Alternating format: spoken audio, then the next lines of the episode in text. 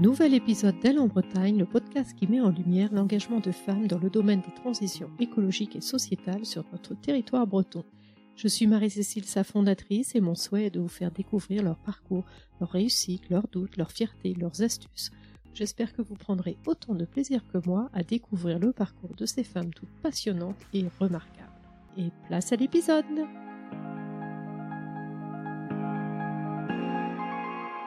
Aujourd'hui, j'accueille Dorothée Moisin, journaliste, auteure et conférencière. Dorothée a écrit aussi plusieurs ouvrages, dont Les Plastiqueurs en 2021 et Les Éco-optimistes, remède à l'éco-anxiété, en février 2023. C'est sur France Info que j'ai découvert Dorothée, venue présenter ce nouveau livre, dans lequel on y découvre le portrait de neuf Français inspirants qui refusent de céder à l'éco-anxiété car ils ont trouvé leur façon d'agir au travers d'actions qui leur sont. J'ai tout de suite eu l'envie d'inviter Dorothée pour qu'elle nous partage cela, pour nous inspirer et nous aussi devenir des éco-optimistes. Bonjour Dorothée, donc je suis ravie de te recevoir sur ce sujet qui me tient aussi beaucoup à cœur pour commencer, on va faire un petit peu plus ample connaissance avec toi, si tu peux nous dire un petit peu qui tu es. Alors, puisque ton podcast s'appelle euh, Elle en Bretagne, ben moi déjà je suis une bretonne et j'aime bien me définir comme bretonne parce que j'ai un nom breton, Moisan. Pour ceux qui sont du coin, euh, ils savent que c'est des Côtes d'Armor. Et c'est mon père qui est des Côtes d'Armor, mais euh, j'ai grandi à Pornichet, en Loire-Atlantique, hein, où mon père travaillait tout simplement. Et, puis j'ai senti le besoin de revenir parce que moi, les racines, mes racines bretonnes étaient essentielles. Et donc, il y a, euh, il y a quoi, une demi-douzaine d'années, je suis revenue en Bretagne. Euh, j'ai quitté l'AFP, c'est-à-dire que moi, j'ai travaillé pendant 18 ans à l'agence France Presse, donc à l'AFP, euh, qui est un gros site de l'information. Pour ceux qui ne connaissent pas, c'est des articles qu'on écrit et qui sont ensuite euh, vendus sur abonnement à tous les grands médias ou les petits médias d'ailleurs. Voilà, donc on est des, des initiales sur des articles, on n'existe pas, on est comme dans une cave. Et euh, par contre, nos articles vont jusqu'au bout du monde et sont traduits dans de nombreuses langues. Et euh, moi, j'ai travaillé à l'AFP pendant 18 ans, euh, un peu partout. J'ai travaillé à Bruxelles, j'ai travaillé euh, à Toulouse, à Washington. Et puis, bah, je, sur la fin de ma carrière à l'AFP, j'étais à Rennes, mais je voulais vraiment quitter l'AFP justement pour me réinstaller en Bretagne, puis creuser les thématiques environnementales qui me semblaient de plus en plus prégnantes et puis surtout importantes pour moi.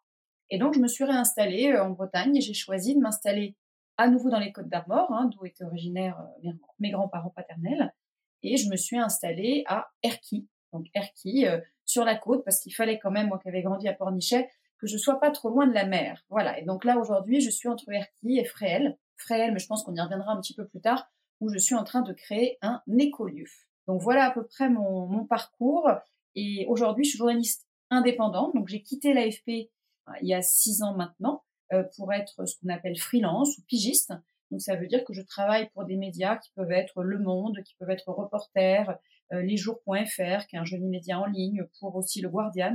Donc j'ai travaillé pour tous ces médias-là, mais de plus en plus, je me consacre euh, aux ouvrages puisque je préfère les enquêtes de fond. Et effectivement, tu as cité deux de mes derniers ouvrages. Euh, la différence avec ce qui se passait avant quand j'étais à l'AFP, c'était les thématiques plus justice-police. Et puis aujourd'hui, bah, ce sont des thématiques, euh, des enquêtes de fond ou des livres un peu différents sur les questions euh, euh, environnementales. Et en plus de ce, de ce travail de journaliste, eh ben, je travaille aussi comme conférencière où j'anime des événements, ce qui me permet financièrement de tout simplement pouvoir tenir la route. Et comment est née alors cette conscience écologique au point où finalement tu t'y consacres maintenant la grande majorité de ton temps?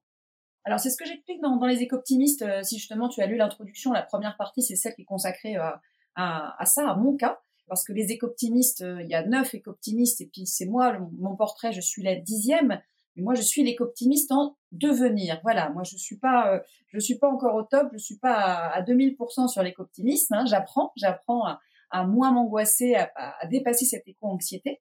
Et ce que je raconte, c'est effectivement euh, euh, que moi, il y a à peu près, c'était en 2015, donc il y a 8 ans, donc moi j'ai 48 ans, j'avais à peu près 40 ans je suis, j'allais souvent dans le kiosque en bas de chez moi euh, pour regarder les, différents titres, hein, les magazines, et puis j'achetais des titres différents qui n'avaient rien à voir. Et puis ce jour-là, j'achète le magazine 60 millions de consommateurs parce que je suis attirée par cette couverture euh, avec euh, avec ce titre entretenir sa maison en naturel. Alors tu vois des bouteilles dessus bien sûr de vinaigre, un bicarbonate de soude, bon le, classique. Alors le classique peut-être pas pour tout le monde, pas pour moi à l'époque. Et moi, c'était plutôt euh, sous mon évier, il y avait toutes ces bouteilles de toutes les couleurs. Alors, je sais pas, on va donner des marques, mais je sais pas lesquelles étaient sous mon évier à ce moment-là, entre Ajax, Monsieur Propre, etc. Enfin bref, toutes ces bouteilles jolies multicolores, enfin jolies, je ne sais pas, mais en tout cas pétaradantes sous l'évier dont tu as l'impression qu'elles sont toutes nécessaires parce que on te fait bien comprendre dans la publicité, le marketing, qu'il faut absolument ce spécial micro-ondes et puis celui-ci, le spécial pour le four et puis ça pour laver tes plaques, etc. Sinon, c'est pas possible, ça va être sale. Bref. Et puis en fait, moi j'avais beau être une journaliste plutôt surinformée, bah tu te laisses aller, tu te laisses avoir parce que tu vas pas passer ton temps et ton énergie puis tu te dis bah, il doit avoir raison finalement. Hein. Et puis un jour, bah, finalement, en voyant, en ouvrant 60 millions de consommateurs, je comprends que je me suis fait euh, bercer de tous ces discours pendant euh, toutes ces années. Et là, j'ai cette petite révélation entre bercer et berner, c'est une lettre de différence. Et, et je vois qu'en fait, effectivement, je me suis fait berner, moi qui faisais confiance un peu naïvement, parce que c'est plus pratique et c'est plus confortable. Hein, bah, j'ai compris que tous ces produits n'étaient pas nécessaires et qu'en fait, au lieu de nettoyer mon intérieur, j'étais en train de polluer l'air intérieur assez activement chaque semaine, hein, euh, avec méthode et, euh, et insouciance. Et donc voilà. Donc c'est vraiment parti de là en fait. J'ai commencé à comprendre, à chercher ce qu'il y avait derrière, à lire des bouquins sur sur la sur la chimie notamment. Moi, ça a commencé par la découverte de la chimie, tous ces produits chimiques qui nous environnent tu as fait ton travail de journaliste et mené quelques investigations. Et voilà, mais je l'ai mené à la maison, d'aller sur des terrains de guerre ou d'aller euh, d'aller euh, voir ce qui se passait dans les coulisses de la justice avec Nicolas Sarkozy sur lequel j'ai écrit un livre. Et ben finalement, euh, là, j'ai été en fait près de chez moi, voilà. Et puis bah après, tu continues, tu continues la nourriture, le bio, etc. Puis tu finis par arriver bah, à la mer des batailles, au climat, quoi. On en parle beaucoup. Il y a huit ans déjà. Je suis clairement pas une pionnière, justement. C'est ça que je veux dire aux gens, c'est qu'en fait, c'est pas parce que on se réveille un peu tard que, euh, que c'est trop tard, quoi. Euh, de toute façon, tout le monde va se réveiller un jour ou l'autre. Là, il n'y a plus de choix. Mais à ce moment-là, voilà, moi, j'ai peu à peu pris conscience de tout ça. Et, j'en suis venue à quitter l'AFP. Hein, j'ai bossé pendant 18 ans à, l'agence France Presse. Ben, j'ai quitté l'AFP en, en 2017 en me disant que moi, j'allais vraiment maintenant me consacrer aux questions environnementales. Et euh, alors pour les journalistes en freelance, pas toujours évident. Hein, en, journaliste, on est toujours plus confortable dans, un, dans une entreprise en tant que salarié et j'ai fait un master 2 sur le changement climatique. Tu sais, on dit souvent que les journalistes, hein, ils se forment sur le tas, là là, et ils disent n'importe quoi, et puis de toute façon, bon, ok, ben là, euh, j'ai vraiment estimé que sur ce point-là, euh, il me fallait une formation scientifique.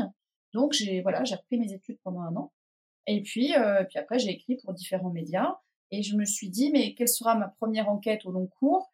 Et ça a été le plastique, parce que le plastique, j'ai un, ami qui travaille dans, dans du ONG à Genève, qui travaille très longtemps là-dessus.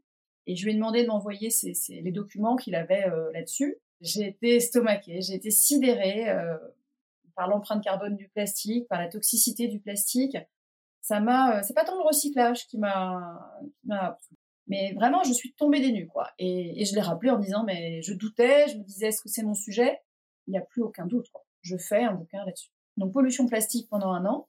Et puis, bah, après, quand tu fais de la pollution plastique pendant un an, tu redescends encore un petit peu, euh, un master 2 sur le climat et ensuite euh, la pollution plastique pendant un an. Au niveau euh, sourire le matin au petit-déj, ça commence à s'effacer. Voilà, on commence à, à être un petit peu moins enthousiasme, voilà. Et c'est là où on peut parler d'éco-anxiété. Donc voilà, donc moi c'est là que je suis un peu tombée en éco-anxiété. J'aime bien ce terme, enfin j'aime bien de tomber en éco-anxiété. J'avais vu aussi, j'avais lu ce bouquin de Laure Noila, qui a été longtemps journaliste à Libération, euh, qui avait écrit ce bouquin, euh, comment, je sais plus précisément le titre, mais comment euh, rester écolo tout en ne devenant pas dépressif, enfin, je sais plus quel exactement était le titre.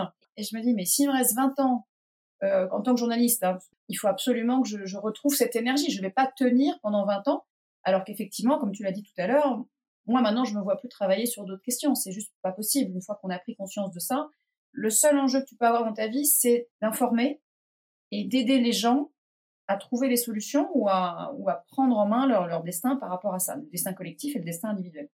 Donc voilà, donc euh, bah, je me suis dit, il me faut une petite thérapie personnelle. Hein, euh, alors soit je vais essayer le psy, soit je prends une autre solution qui va être eh ben, tout simplement d'aller voir des personnes inspirées, inspirantes, qui comme moi ont compris qu'on allait dans le mur, que si aujourd'hui on continue comme on fait, ce qu'on appelle business as usual, ok, mais qui savent ça et qui arrivent à dépasser leur éco-anxiété, à ne pas baisser les bras et à continuer à avancer en gardant ce fameux sourire. Voilà, moi je me suis dit, Ça, c'est des warriors, c'est vraiment, c'est des, c'est des conquérants, ces mecs-là. Moi, je, il faut absolument que je les, que je les identifie et deux, que je les rencontre pour essayer de faire leur portrait, d'aller voir un petit peu à quel moment, comment ils se mettent en action, et puis voilà, quelles sont leurs astuces, leurs secrets dont ils sont conscients ou pas. Moi, je vais les observer, puis je vais essayer de, de, de retirer ça pour, euh, bah, pour moi d'abord, et puis ensuite, bah, je vais écrire un bouquin qui va, si ça a marché sur moi, bah, peut-être que ça marchera pour d'autres personnes. Et par rapport à, donc, à ces éco-optimistes, comment tu les as identifiés? Alors, le premier, c'est assez marrant. Je,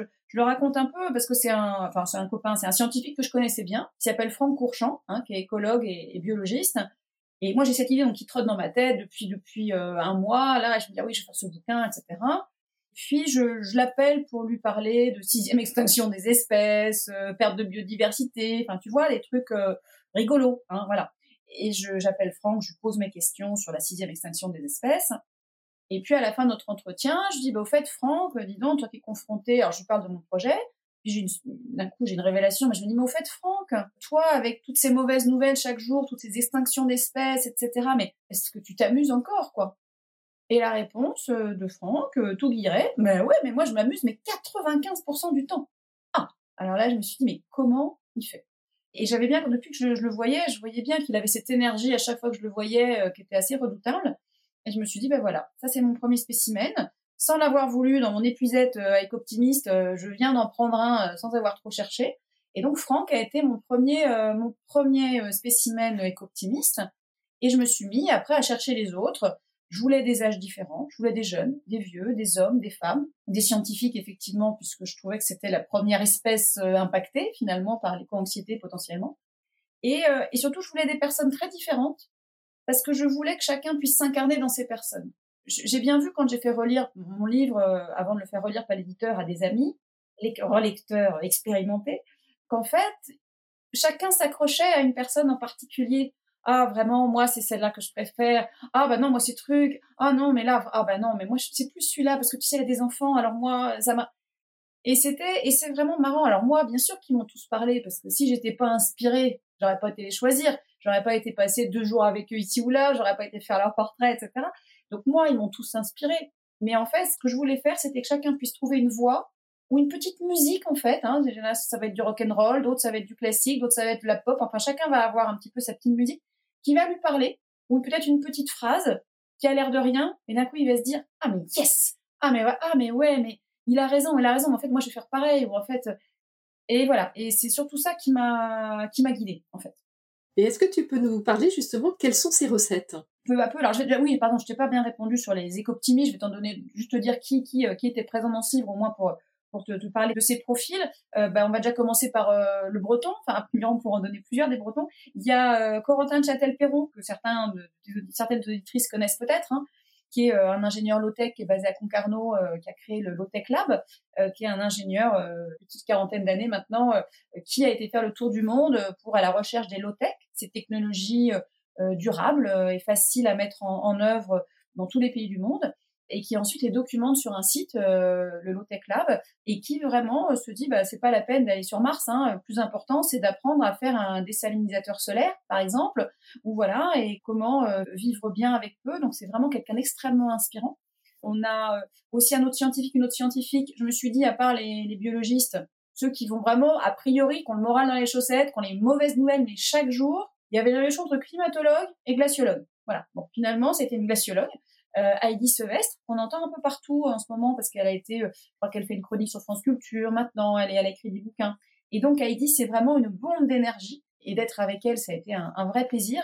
On a par exemple Gilles Clément, qui est connu au niveau international, qui est un paysagiste mais qui préfère euh, se, se définir comme un jardinier, qui est quelqu'un euh, qui va préférer aller avec la nature plutôt que contre, qui est extrêmement inspirant aussi. J'ai été lui rendre visite dans la Creuse, j'ai passé deux jours chez lui, c'était super. Je voulais, donc lui il a 78 ans, je voulais quelqu'un à l'inverse de très jeune, et j'ai été voir Louise. Louise, c'est une jeune militante climat, mais qui venait de se découvrir sa, sa vocation de, de militante climat. En fait, avant, elle était juste euh, étudiante, euh, sage, euh, jeune fille sage à Sciences Po, et puis qui soudain, pendant le confinement, regarde des vidéos et se dit, en fait, mais oui, c'est absolument ça que je veux faire. Et qui aujourd'hui est devenue présidente des JAC, des jeunes ambassadeurs pour le climat, tellement elle avait ce charisme et cette force. On va avoir aussi une Anne qui euh, qui euh, n'est pas du tout connue, qui a fait sa transition écologique euh, alors qu'elle n'était pas du tout avant, qui finalement maintenant enseigne aux universités et aux et aux entreprises comment faire leur transition écologique. On a un humoriste un peu connu, on a Guillaume Meurice qui maintenant est rennais puisqu'il habite il, il habite à Rennes. On a Guillermo Fernandez. Ah oui, t'as dit neuf Français. Petite erreur. On a un Suisse dans la, on a un Suisse dans la NAS. il est francophone mais j'avais été très impressionnée par euh, par lui quand j'avais vu sa vidéo. C'est un père de famille qui en 2021 a lu le rapport du GIEC. C'était le jour des 13 ans de sa fille et là ce jour-là, il lit la synthèse du rapport du GIEC en août 2021 et il tombe. Alors là, il chute en éco-anxiété, dans tout ce que tu veux, mais euh, il pleure pendant une heure. Il en est mais complètement. Il savait bien qu'il y avait un truc, mais pas à ce point-là, quoi. Et donc il se met à pleurer. Sauf qu'une heure après, le chef de projet informaticien, pof, revient, réapparaît et là, qu'est-ce qu'il fait? Eh ben, il cherche sur Internet, c'est quoi les moyens d'action les plus efficaces dans l'histoire Ok, ça, ça, ça, ça, ça. C'est la grève de la faim. C'est toujours là, on arrive à quelque chose. Et au pire, même si on meurt, on arrive quand même à quelque chose. Ok? Et il annonce à sa gamine de 13 ans que, ben, en gros, euh, eh ben, écoute, ma fille, moi, je vais faire une grève de la faim hein, jusqu'à en mourir. Il est très clair là-dessus devant le Parlement fédéral de Berne pour euh, obtenir qu'on forme les, nos députés ou nos sénateurs, euh, à, enfin nos parlementaires, à la crise climatique. Et il a obtenu ça. Il a fait 39 jours de grève de la faim. Il a perdu une vingtaine de kilos. Il a obtenu. Mais après, il était comme sur un nuage parce qu'il venait de découvrir l'activisme. Et en fait, lui, voilà, ça, ça le, ça faisait son, son avenir allait être là-dedans pour, euh, il savait qu'il n'allait pas sauver le monde, mais il allait faire son maximum. Donc voilà, j'ai peut-être oublié un ou deux, mais voilà les personnages. Ah oui, il y Léonore Monconduit, la, la mère de Poitiers qui a été élue à 30 ans, qui est pareil, quelqu'un de fantastique. Et donc le point commun entre ces personnes-là, pour répondre à ta question, D'habitude, je fais des enquêtes qui durent un an avec euh, voilà avec 150 sources, etc. Là, c'était autre chose. J'allais vers des personnes qui m'inspiraient. Donc, c'est pas une étude sociologique ou scientifique, mais j'ai constaté qu'il y avait des points communs entre tous. Et les points communs, c'était assez simple. C'était l'action. Agir rend heureux, ne rien faire rend euh, anxieux. Pas que éco-anxieux, hein, de toute façon, euh, anxieux de manière générale. Tout c'était dans l'action, dans le mouvement. Donc ça, c'est un point essentiel. Tout c'était dans le lien. Certes, il y a l'action collective, mais pas que, en fait. C'est le fait d'être en lien. Et en fait, l'essentiel, c'est vraiment ça. C'est le lien, c'est la convivialité, c'est le fait d'être ensemble et se battre finalement, même si parfois on peut se dire, mais pourquoi? Parce que de toute façon, on va peut-être pas gagner. Des moments, on baisse les bras en se disant, mais au vu des forces euh, en présence, euh, des forces adverses, ça va être compliqué. Voilà, et ben le fait d'être avec des autres, que ce soit une personne, que ce soit une assoce, que ce soit son compagnon, sa compagne, que ce soit euh, des gens euh, dans son village. Ça peut être, faut trouver quel est le lien et où avoir du lien, mais ça c'est essentiel et tous étaient vraiment euh, là-dedans, donc ça c'était un point super important. Il y a l'audace. Tous sont dans la prise de risque en fait. C'est des gens qui n'ont pas peur. En tout cas, ils n'ont pas peur de l'échec. Et en fait, on n'a rien à perdre on n'a plus rien à perdre, on va dire. De toute façon, on n'a plus rien à perdre. De toute façon, si ces gens-là, c'est des gens qui se disent, si tu peux, si tu as une chance sur mille, eh ben, qu'est-ce qu'ils font? Ils disent, mais pas de problème, dépêchons-nous, dépêchons-nous de rater les 999 premières fois, parce qu'il faut bien qu'on arrive à la millième. C'est assez bluffant. C'est surtout ça, c'est qu'en fait, tous ces gens-là, parfois ils ont échoué, mais tous ils ont essayé. Et bah, bizarrement, euh, en fait, ils échouent assez peu, parce qu'ils y vont avec une telle conviction, une telle détermination, que ça marche assez souvent, quoi. Et, et ils arrivent à rester optimistes. Eh ben alors optimiste, je vais revenir sur l'éco-optimiste parce qu'effectivement, en tout cas, positif. On va dire optimiste parce qu'optimiste pas dans le sens de systématiquement euh, tout va réussir, mais en tout cas, on y va. Mais le fait d'agir, le fait d'être ensemble, ça suffit déjà pour se mettre en mouvement. Puis aussi le quatrième point qui était commun à tous, c'est l'humour. Hein. Ils, savent tous prendre de la distance par rapport à ça parce que si on se dit oui, bah effectivement, hein, euh, là les glaces qui fondent chaque jour de plus en plus vite, Bon, bah, ok. Et c'est angoissant, hein. C'est, méga angoissant. Ouais, et c'est pas comme ça que tu inspires, en fait. Voilà. Mais sauf que quand tu arrives à prendre un peu de distance avec ça, en rire quand même, ça veut pas dire qu'on n'agit pas, hein, c'est quand même euh, assez essentiel. Donc ça, c'est vraiment les points communs entre ces quatre personnes. Euh, c'est vraiment le point, euh, les points essentiels que tu as. Pour revenir sur le fait qu'ils sont optimistes ou pas, en fait, il y a ce titre éco-optimiste qui est pas évident à comprendre. il était un peu piégeux, mais j'ai quand même choisi de le, c'est de créer ce mot-là que je trouve très joli. Je voulais un, pendant à éco-anxieux. Parce que il y a ce mot éco-anxieux, l'éco-anxiété, mais je voulais un mot positif qui permette de dire, voilà, face à l'éco-anxiété, on a quoi? Alors c'est sûr qu'il y avait éco-positif. Bon, on sortait du Covid. Autant dire que éco-positif, je me suis dit que ça allait pas être le meilleur terme, que hmm, je sentais que il y avait quelque chose qui n'allait pas marcher là-dedans. Hein. Donc, euh, je me suis dit, on sort de l'éco-positif, et puis, éco-optimiste, avec ce, ce haut unique entre les deux. C'est pas éco-optimiste, c'est éco-optimiste. ce, ce, petit mot, il me plaisait beaucoup et pour moi, il diffusait quelque chose. Et alors, c'est ça. Donc, moi, j'ai eu la chance de créer ce terme, hein, donc je peux donner la définition que je veux. Donc, moi, je vais te dire la définition que j'ai donnée avec Optimiste. C'est le fait de pouvoir dépasser son éco-anxiété et de garder la niaque, la pêche, enfin, appelle ça comme tu veux, pour garder la pêche face à un, un avenir, certes très sombre, mais aussi lieu de tous les possibles. Ça veut dire qu'aujourd'hui, tous ces gens-là, ils ont pour point commun de se battre pour une nouvelle société plus juste, plus écologique, plus résiliente. Ils savent pas si elle va arriver, on ne sait pas, euh, on se bat pour qu'elle arrive. De toute façon, euh, au vu de la société qu'on a aujourd'hui, enfin autant qu'on essaye. Les éco-optimistes, que c'est surtout pas, parce que c'est ça qui est important de dire. Parce qu'on me dit ouais, enfin bon, éco-optimiste, ça va, euh, c'est bon, c'est bien que voilà, c'est des gens qui se croient que tout va bien. Non, éco-optimiste, c'est surtout pas les, les optimistes BA qui sont là en train de dire oh là là, mais tu sais, si on ferme le robinet euh, pendant qu'on se lave les dents, ça y est, on est sauvé. Quoi. Alors là, on oublie, hein, ok C'est pas non plus des nihilistes, hein, des gens qui vont dire, toute façon, foutu pour foutu, moi je m'en fiche, je peux prendre mes quatre steaks, faire du 4x4, de l'avion et tout ce qu'on veut, de toute façon, on s'en fout, ok C'est sûrement pas ça, avec optimiste. Hein.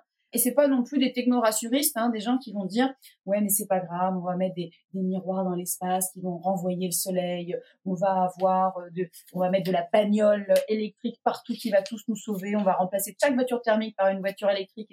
Non, ça, ça va pas être possible. Donc les éco-optimistes, c'est des gens qui ont compris. Hein, c'est des gens qui partent du principe que c'est des gens qui ont compris qu'il y avait quand même des mauvaises solutions, que voilà, et qu'il y avait un petit problème. Donc les éco-optimistes, ils ont cette force euh, redoutable alors, il y en a qui sont éco-optimistes de naissance, hein, peut-être comme Guillaume Meurice, c'est peut-être le seul que j'ai rencontré qui n'était pas euh, éco-anxieux avant d'être éco-optimiste. Hein, voilà, tous ils sont passés par des stades éco-optimistes, enfin euh, éco-anxieux, c'est évident. Ceux qui passent jamais par une phase d'éco-anxiété, c'est qu'ils n'ont pas compris ce qui se passe. Hein, voilà. Et, et, moi, je dis souvent aux éco-anxieux qu'en fait, ce sont les personnes les plus saines et les plus équilibrées qui existent. Parce que si t'es pas passé par là, c'est que tu vas pas pouvoir passer à l'étape d'après en fait. Et c'est là où c'est important de le dire en effet. C'est comme tu dis, c'est tout à fait ça et c'est même normal. C'est une étape en fait, faut le voir comme une étape. Mais la bonne nouvelle, voilà, ça c'est la bonne nouvelle du jour, c'est que c'est un tremplin. Faut quand même accepter de faire ce petit deuil, de, lire des choses, d'apprendre des choses, de s'informer au début, de comprendre ce qui se passe. Et ensuite, bah, c'est le meilleur tremplin pour aller vers l'éco-optimisme. On en a besoin en fait. C'est cette chance qui va vous permettre, une fois qu'on aura euh, bah, vécu tout ça, eh ben, il faut s'en servir pour le transformer, pour que ce soit un moteur et pour aller vers l'avant. Et voilà. Donc, c'était vraiment, donc j'ai vraiment pris ces gens euh, qui sont certes fantastiques. Les gens vont dire, ouais, mais moi, je pourrais jamais être comme ça. Mais on s'en fiche. On sera pas, on n'est pas eux. C'est pas le problème. Mais ils ont des, ils nous apprennent des choses, en fait. Ils nous inspirent pour plein de choses. Donc ça, c'est vraiment un point qui est, qui est, essentiel. Il y a, on est dans un système aujourd'hui, euh, on va le citer, un système capitaliste qui continue à résister. Il y a une inertie énorme. Et c'est là, enfin, moi, à titre, par exemple, personnel, c'est un peu là où je me heurte en se disant mais comment ça se fait que ça ne bouge très très très lentement et par toutes petites touches? Maintenant, leur limite, elle est quand même là. Ils vont parler à des gens qui défendent le capitalisme pour leur expliquer que c'est pas la solution.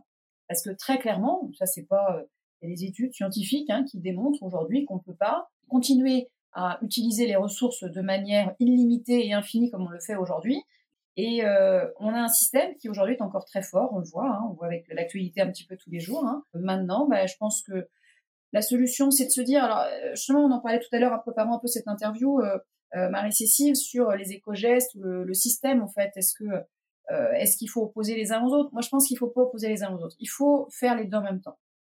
Il faut bien sûr, la question, c'est une question de système. Le système capitaliste en est un, c'est un système, le système libéral, le système qui, qui consiste à vouloir exploiter jusqu'à la, jusqu'à la lie euh, tout ce qu'on a autour de nous, que ce soit le vivant, que ce soit euh, les minerais, que ce soit euh, les humains aussi, parce qu'on les exploite aussi dans, cette, dans ce système-là. Donc aujourd'hui, clairement, il faut que le système change, il faut que ce soit un système qui répartisse les richesses, qui les redistribue, euh, et qu'on apprenne à avoir moins de besoins. On revient sur Épithète, hein, c'est il n'y a pas besoin d'avoir de, de, grands biens, il faut de petits besoins. C'est exactement ce que met en pratique euh, Corentin de Châtel-Perron, euh, qui dit lui-même que, que, vivre avec peu, c'est la euh, vivre vivre heureux avec peu, pardon, est la garantie de pouvoir toujours l'être. C'est aussi simple que ça.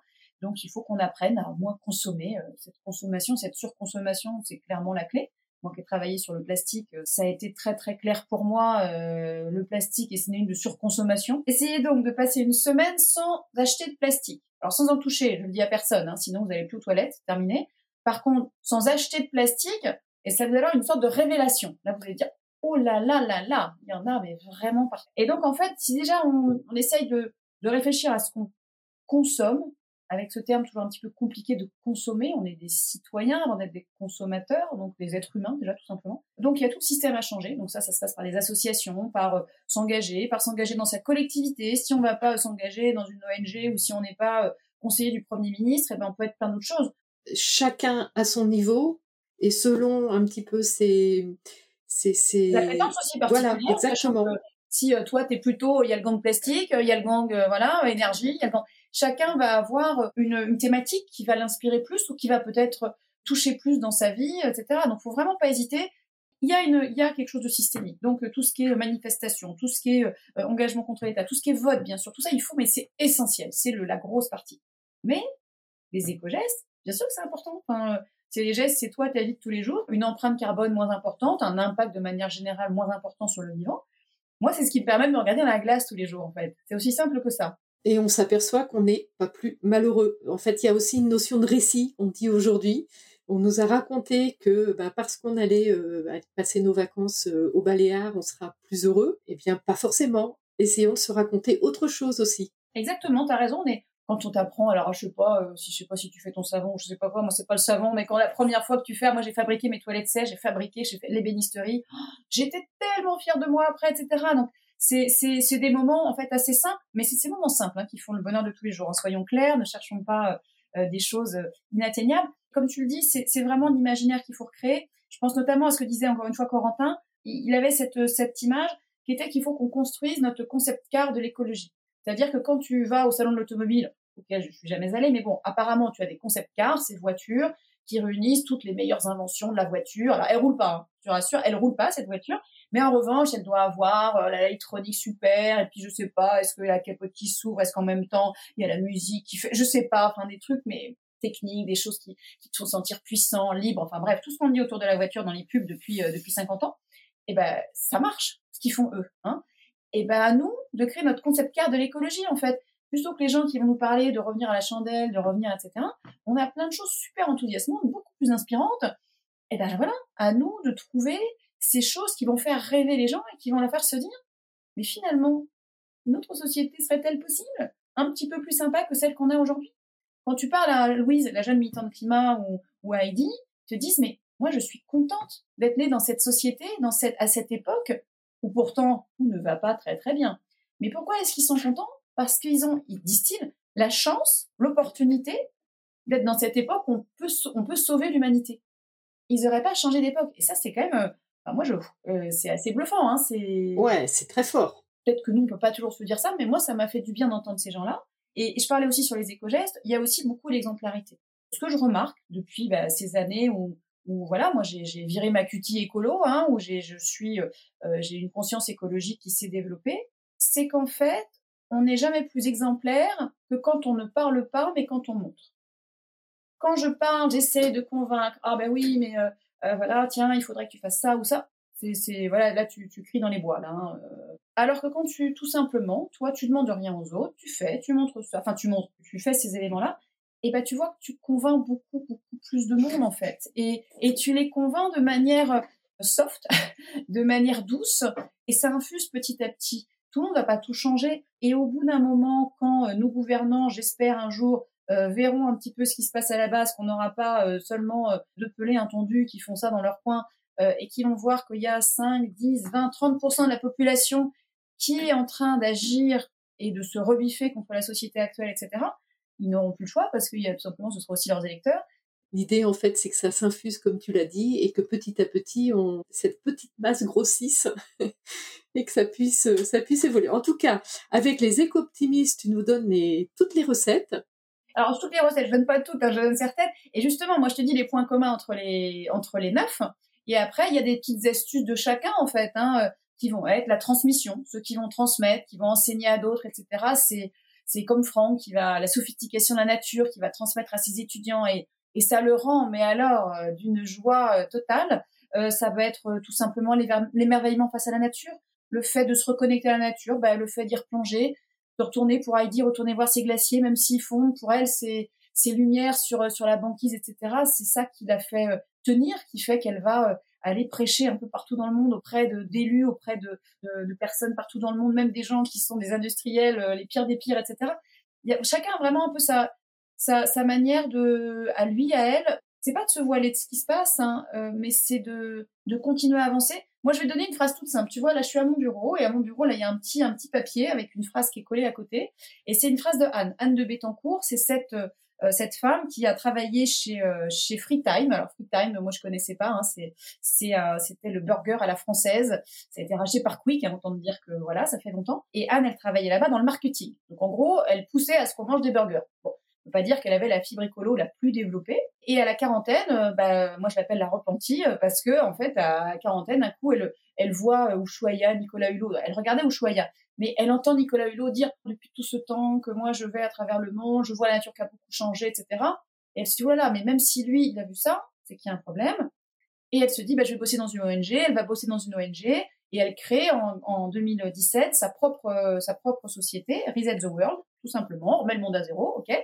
Et euh, pour aller euh, aider des organismes, des entreprises, des universités à faire leur transition. Vraiment, elle est, remarquable, Anne. Une des phrases qu'elle me dit, c'est on fait grandir ce que l'on regarde. Petite phrase qui n'a l'air de rien. Comme mon magazine de 60 millions de consommateurs n'est pas révolutionnaire, hein, le vinaigre blanc n'est pas révolutionnaire, mais qui moi me marque beaucoup. On fait grandir ce que l'on regarde, ça veut dire que c'est sûr que si, après avoir écouté les infos euh, le matin sur Inter euh, ou ailleurs, enfin moi c'est Inter, je reste focalisée sur toutes ces mauvaises nouvelles, que ce soit l'écologie ou les autres d'ailleurs, et ben à ce moment-là, il faut accepter de détourner le regard, de peut-être pas regarder les infos tous les jours ou en tout cas en enlever certaines, peut-être euh, choisir bah, de mettre euh, l'attention sur, ouais, je bosse en ce moment sur un truc, c'est super enthousiasmant, allons-y, sur euh, sa collectivité locale qui a fait, qui lance un truc, même un truc de tous les jours, de penser à sa tarte aux pommes, sa nouvelle recette de tarte aux pommes trop géniale qu'on va faire aujourd'hui, et eh ben de tout simplement regarder ça, on fait grandir ce que l'on regarde. Voilà, moi cette petite phrase, elle m'est assez utile. Le monde est aussi fait de plein de choses. Le podcast, ton podcast va, mettre en avant des initiatives, des, gens intéressants, inspirants. Il y a plein de choses chaque jour qui le font. Et j'espère et je pense que même toi, euh, Marie-Cécile, on se connaît pas bien, mais j'imagine que quand tu as décidé de faire ce podcast, c'est aussi semer des graines et ces graines-là, elles sont, tu vas pas toucher tout le monde, tu vas pas, tu vas pas changer la vie de tout le monde, mais peut-être que tu vas euh, parfois, de temps en temps, amener un petit sourire à, à une des personnes qui t'a écouté et déjà, c'est vachement bien, quoi. tu vois très juste, c'est exactement ça comme tu l'as dit, et j'aime beaucoup la phrase que tu as pu citer, on ne fait grandir que ce que l'on regarde. Et alors justement, bah, pour continuer là-dessus, tu vois, on parlait du local, et ben moi-même j'ai changé, parce qu'il faut dire que le bouquin, il m'a impacté moi aussi, en fait. Hein, c'est pas... Euh, c'est pas que les gens qui m'écrivent, il y, a, beaucoup de gens qui m'écrivent. Pour me remercier, ça, ça me touche énormément parce que euh, des gens qui, euh, qui me disent à quel point ça leur a donné la pêche dans des moments de doute, donc ça m'a, ça m'a beaucoup, ça m'a beaucoup touché. Et, et, en fait, moi aussi, je change. Donc, j'ai parlé que j'étais à l'AFP, donc je touchais des millions de personnes hein, par mes dépêches, par mes articles. Et puis ensuite, donc j'écrivais déjà des bouquins, mais j'ai continué à en écrire. Euh, et donc là, je touche des milliers de personnes quand j'écris un livre. Et puis aujourd'hui, en fait, je suis en train un peu de sortir encore tout ça. Je passe de millions, voilà, milliers. Et je vais maintenant arriver plutôt au niveau de quelques centaines, dizaines, centaines, parce que je suis en train de créer un écolieu, donc à Fréhel. Donc là, j'habite à Erquy, mais je, je, vais déménager à Fréhel. Donc j'ai racheté une vieille maison euh, dans un, alors c'est un grand parc boisé, ça fait un hectare 7, il y a un ruisseau au milieu et au bout c'est la mer, hein, près du Cap Frêle. Donc le lieu est juste euh, magique, il y a beaucoup de rénovations, mais ce lieu, je voudrais en faire une fabrique d'écoptimisme massif. Voilà, je me dis c'est bon, on est tellement nombreux à pas aller bien, à se battre, donc être dans la bonne direction. Faut quand même pas euh, déconner, on est ceux qui avons raison, hein, on va le dire à un moment, mais voilà. Et en fait, bah, ces gens-là, j'ai envie de les accueillir aussi et que on se batte ensemble et surtout qu'on se marre un peu ensemble. Donc, euh, cette fabrique d'écoptimisme massif, c'est un lieu où on va se mettre en mouvement, on sera dans l'action à plusieurs justement, donc dans le lien. Ça s'appelle ma maison, euh, je l'ai rebaptisée Ker et Or. Et Or en breton, c'est l'encre, donc la maison de l'encre où on vient s'ancrer. Et donc, bah, dans cet endroit-là, il y aura, y aura deux choses. Il y aura les week-ends de Ker et Or, donc là, les week-ends de Carré-Or, on sera, il y aura cinq, cinq sachants, sachants sympas, hein, donc euh, euh, des experts ou des scientifiques ou des, enfin, des personnes qui sont déjà en action, qui par une manière ou une autre font font des choses. Euh, il y aura une thématique, donc ils seront liés par quelque chose. Ils se connaîtront pas systématiquement. Et je suis sûre qu'il y a des choses qui vont émerger. Déjà des amitiés à deux personnes parce qu'ils vont se dire mais c'est trop génial, etc. Et puis des projets peut-être à six qui vont sortir.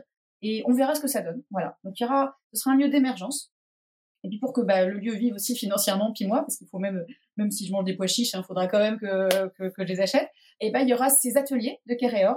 Les ateliers de Kéréor, bah, ce sera la société civile, des gens comme, toi et moi qui viendront pour prendre des cours, puisque ce qui fait qu'on va mieux, ce que j'ai compris, c'est d'acquérir des compétences, notamment, donc bah, d'apprendre, de faire des choses. On fera des choses très concrètes, très manuelles. Hein. Il y aura de l'ébénisterie hein, pour euh, fabriquer ces toilettes sèches qu'on pourra remporter chez soi ou des meubles parce que c'est tellement de faire ce petit meuble qui rentre pas à cet endroit-là. Je veux caser une étagère, mais elle doit faire 17 cm 5, etc. Et ça rentre pas. Et bon, ben, ben voilà, ben, on, le fera soi-même en fait. Donc il y aura des cours de d'ébénisterie, de cuisine, de jardinage, de couture, de, de plein de choses. Et euh, voilà, avec de l'hébergement, il y aura cinq chambres. Donc ça, c'est ma façon à moi, me mettre en branle. Et je serai en mouvement.